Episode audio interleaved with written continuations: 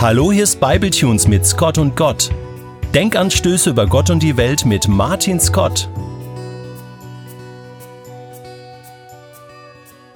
Geburtstagsfeier im Hause Müller. Und alle waren sie angetreten, mit denen zu rechnen war. Die eigenen Eltern, die Schwiegereltern, Schwägerin mit Mann, Nachbar mit Kindern und der gute Freund Olli, eine treue Seele, groß im Anpacken und im Grunde immer am Anschlag. Entweder er hat eine Arbeitsstelle, auf der er im Grunde ausgebeutet wird, oder aber er hat eine Arbeitsstelle, auf der er nicht ausgebeutet wird, baut aber nebenbei seinen nächsten Master. Olli ist furchtbar nett. Ich könnte mir aus dem Stand nicht vorstellen, dass irgendwer mit ihm ein Problem bekommt. Dafür zieht er sich bei herannahenden Konflikten gern auch schon mal auf seinen stummen Posten zurück, beobachtet mehr, als dass er aktiv fechtet. Ist jemand wie mir natürlich gänzlich unbekannt eine solche Haltung, weil woher soll ich wissen, was ich denke, bevor ich nicht einen anderen provoziert habe, mir dann streitend zu sagen, was ich am besten nicht sagen sollte. Bei der Geburtstagsfeier im Hause Müller lief das aber anders ab. Denn Olli war's, der auf einmal provozierende Äußerungen von sich gab, wobei ihm das vermutlich gar nicht so ganz sehr bewusst gewesen sein dürfte, als er einfach redete. Irgendwie waren wir auf das Thema Kirche und Glauben gekommen. Wir kennen uns zwar schon seit Jahren, sehen uns im Jahresverlauf immer mal wieder bei Müllers auf meiner Terrasse, aber bislang hatte er versäumt, sich mal genau zu erkundigen, was ich eigentlich beruflich mache. Und das kam jetzt zur Sprache. Das ist immer etwas umständlich für mich zu erläutern, was ich arbeite, weil das kann sehr ausführlich werden. Aber üblicherweise beschränke ich mich auf den Satz, ich sei so eine Art Pastor, der auch berät und coacht und spricht. Und dann bemühe ich mich oft noch, irgendwas in Richtung missionarisch zu erwähnen, aber das kann im Gespräch bei der einen Person ganz anders aussehen als im Gespräch mit der anderen. Jedenfalls, mein Spruch war gemacht und Olli übernahm nun den Monolog. Und er führte minutenlang aus, dass er auch an Gott glauben würde, dass er aber die christliche Kirche mal sowieso und im Grunde alle, die Gott auf irgendeine klare dogmatische Definition festlegen würden, verachten würde. Und erläuterte dann noch, welche Erfahrung er schon zu Schulzeiten mit Muslimen gemacht hätte, die sich immer vollkommen klar und festlegend über Gott geäußert hätten, so dass links und rechts ihrer Deutung kein Platz blieb für ein mögliches anderes Bild oder Verständnis von Gott. Diese Ausführung gipfelte bei Olli am Ende in der Aussage, die haben bestimmt nicht recht, wenn sie nur ihren Gott zulassen. Und ich merkte, dass mich seine Aussage ärgerte. Was ich ihm dann, vermutlich charmant wie immer, auch gesagt habe. Ich finde deine Aussage ganz schön arrogant, sagte ich zu ihm, woraufhin er mich mit erstaunten Augen anschaute.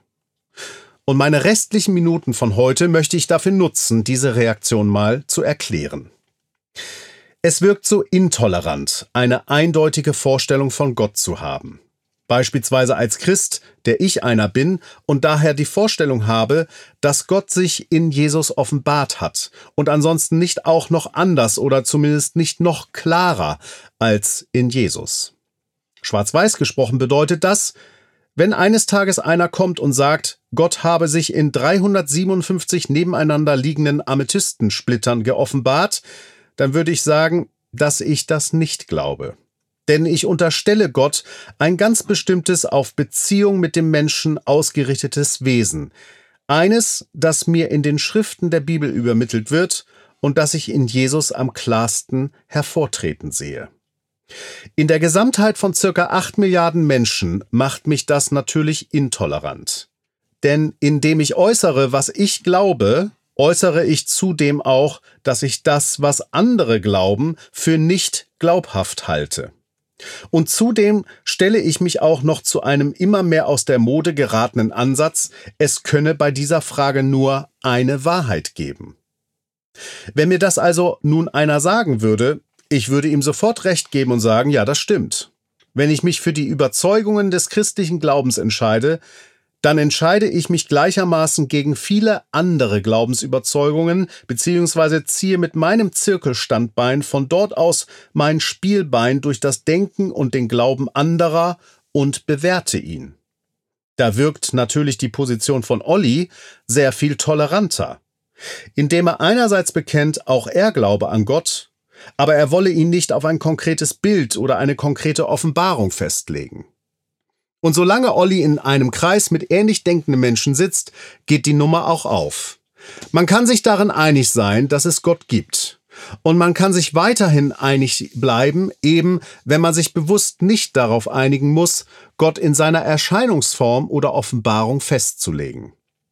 Kommen nun aber Muslime und sagen Allahu Akbar und sagen damit aus, dass egal was du kennst, Gott Allah, wie in der Koran offenbart und der Prophet bezeugt, größer ist als der eine einzige Gott, dann ist natürlich der in dieser Behauptung gleich mit gemeint, der bislang davon ausging, man könne Gott nicht auf einen bestimmten Namen, eine bestimmte Offenbarung oder Quelle festlegen. Prompt wirken Muslime intolerant, logischerweise. Nun diesen aber wiederum gegenüberzutreten und zu sagen, ihr könnt auf keinen Fall Recht haben, wenn ihr nur den Gott Allah zulasst, das wirkt auf mich nun auch nicht wirklich tolerant.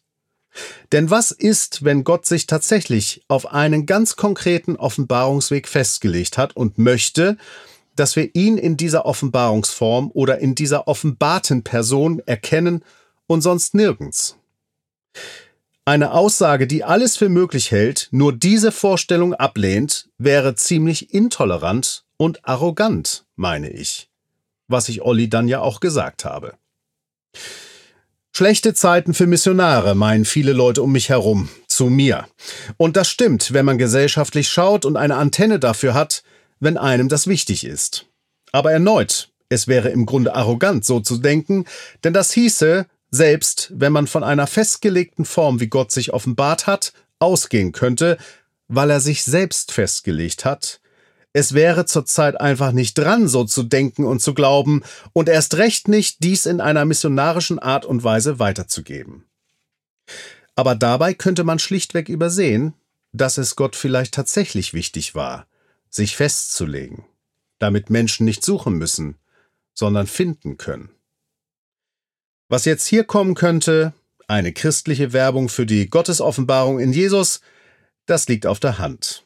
Daher lasse ich das heute mal, auch wenn ich es in anderen Scott und Gott Ausgaben vermutlich wieder entfalten werde. Das ist meine Aufgabe hier bei Bibletunes. Aber das ist sie nur, weil es gleichzeitig auch meine Leidenschaft ist. Heute möchte ich eine Frage hinterlassen. Wie sehr überschaust vielleicht auch du, dass sich Gott sehr wohl festgelegt haben könnte, als er sich den Menschen offenbaren wollte?